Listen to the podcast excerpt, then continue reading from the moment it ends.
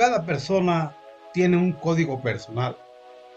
Se refiere a una ley interior que rige a cada uno en su comportamiento. Ripley le llamaba esencialidad, lo cual quiere decir que hay personas que pueden ser auténticas o no auténticas. Hola, muy buenas tardes. Les doy la más cordial de las bienvenidas a este mi podcast Recuperación. Soy su amigo el doctor Bonilla, que en esta ocasión trataré acerca de ser fieles a nosotros mismos y tener una ilusión. Las personas auténticas se caracterizan porque sus exteriorizaciones coinciden con esta interioridad esencial, mientras que en las segundas sucede lo contrario.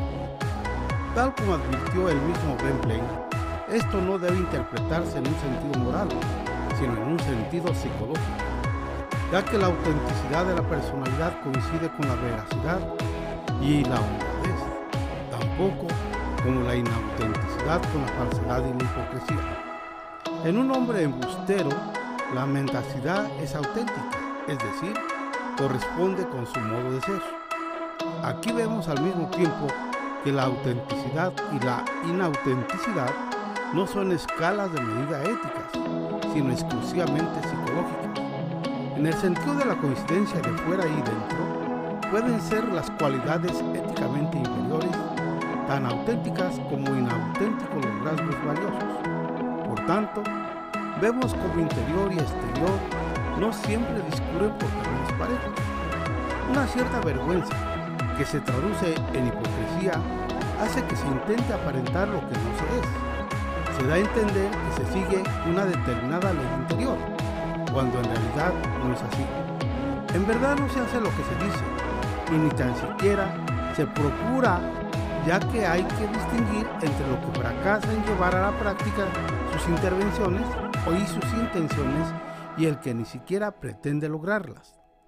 El primero puede ser indolente, abúlico, ineficaz o simplemente tiene como todos en mayor o menor medida, las debilidades propias de los seres humanos.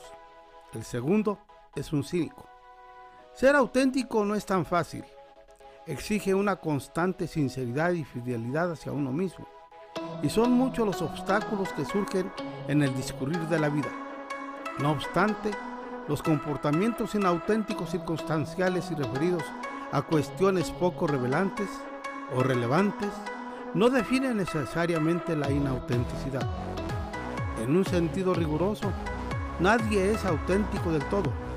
Nuestros instintos, deseos, pasiones, etc., se encargan de que de vez en cuando no obremos en consecuencia con nosotros mismos. La verdadera inautenticidad tiene un carácter más permanente y a menudo se disfraza con el autoengaño. La eficacia de este autoengaño suele superar al mero engaño a los demás, ya que el hombre siempre tiende a creer todo aquello que le conviene o desea. En muchos casos, la falsedad interna y externa van mutuamente acompañadas, quedando bien encubierta la inautenticidad personal hasta que un suceso excepcional termina poniéndola de manifiesto. Entonces surge una profunda crisis existencial con sentimientos de desprecio hacia uno mismo que puede desembocar en una depresión.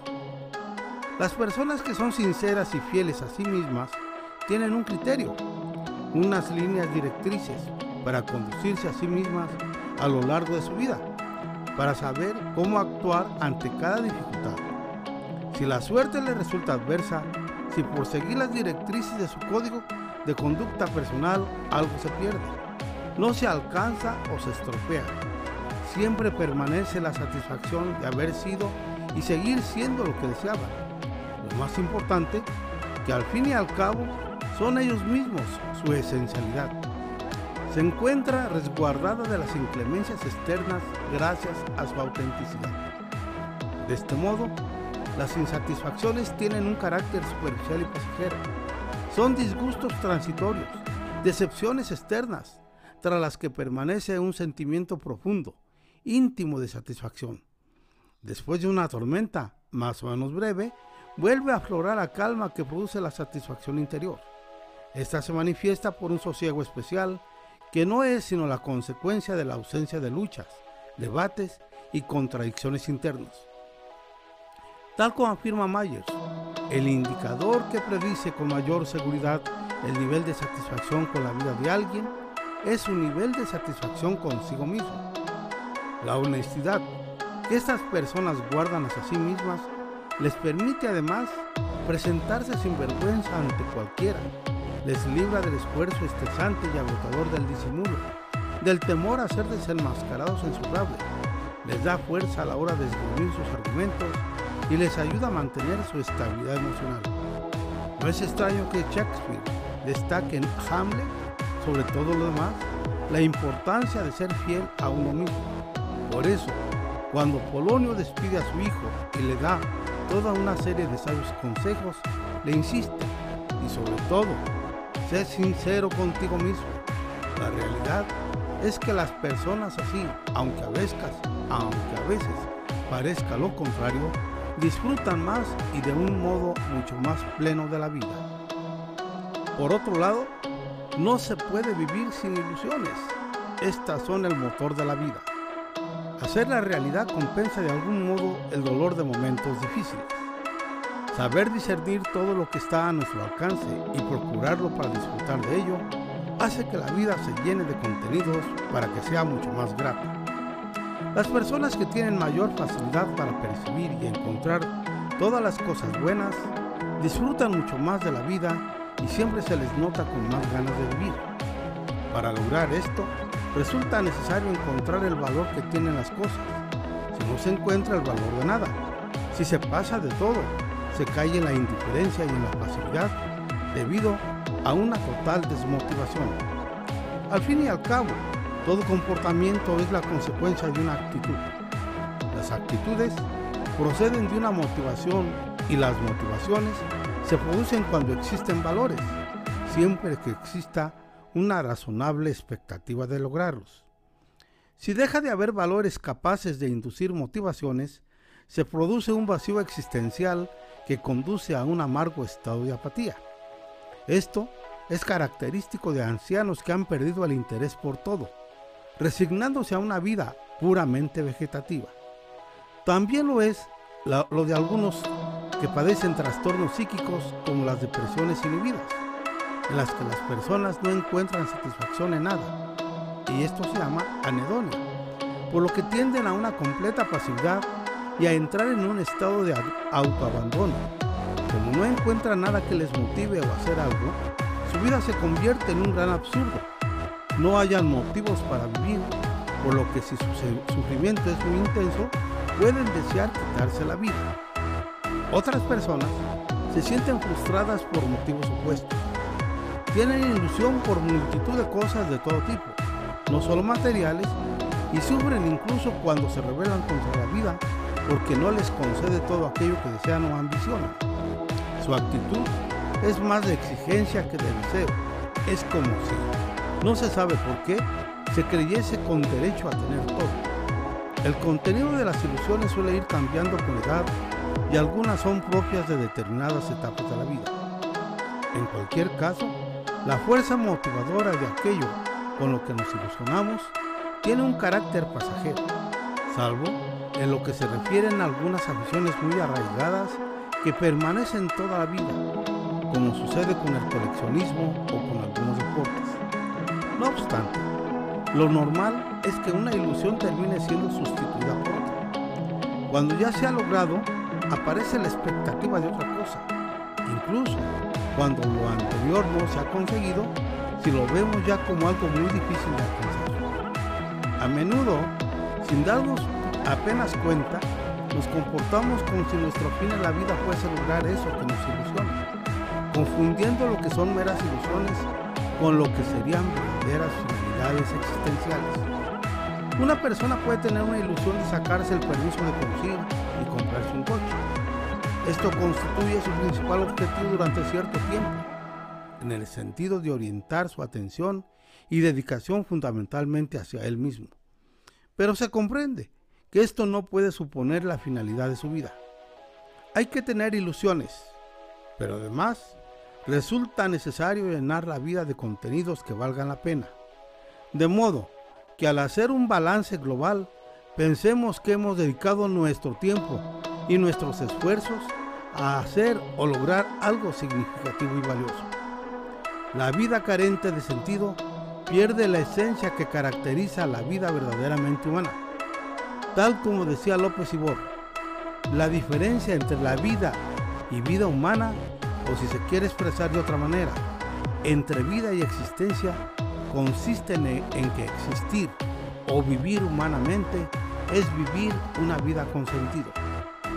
Vivir solo no es humano. Lo que produce angustia y desesperación en el hombre no son tanto las dificultades del vivir simple, sino las de lograr una vida preñada de significación.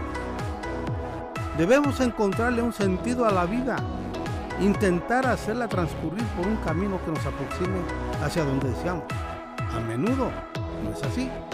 Muchos pasan su vida recorriendo caminos que no eligieron, vagando por rutas a las que, no, a las que llegaron y no se sabe bien por qué. No se han planteado hacia dónde orientar su vida y obrar en consecuencia, sino que más que darle una dirección a su vida hacia donde desean, intentan encontrarle sentido una vez transcurrida. Cada cual debería encontrar su razón de ser, algo valioso como para dedicarle en gran medida la propia existencia. En definitiva, un motivo para vivir suficientemente significativo.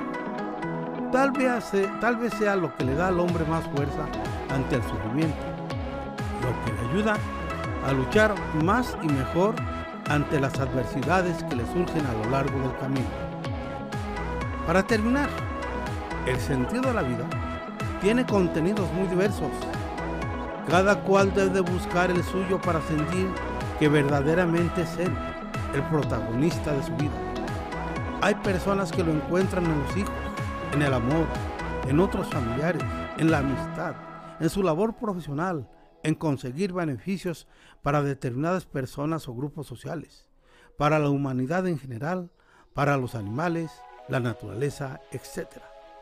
Se trata de algo personal, individual, que nunca puede ser decidido por otros. Cada cual debe sentir que está viviendo su propia vida, nunca una vida decidida o impuesta por otras personas. Hay que vivir por uno mismo, aunque no para uno mismo. El hombre necesita encontrar el sentido de su existencia fuera de él, pero con él, en valores capaces de enriquecerlo, porque los hace suyos, en objetivos cuyos horizontes sean capaces de hacerle crecer interiormente, de modo que cada vez se sienta más y más satisfecho de sí mismo. Hasta aquí mis amigos, es todo por el día de hoy. Muchas gracias por escucharme y si a usted le resultó interesante y útil para su salud emocional, le invito a que lo comparta. Soy su amigo el doctor Bonilla. Cuídese, no salga de casa si no es necesario y si tiene que salir, por favor use bien el cubrebocas. Hasta la próxima. Vámonos.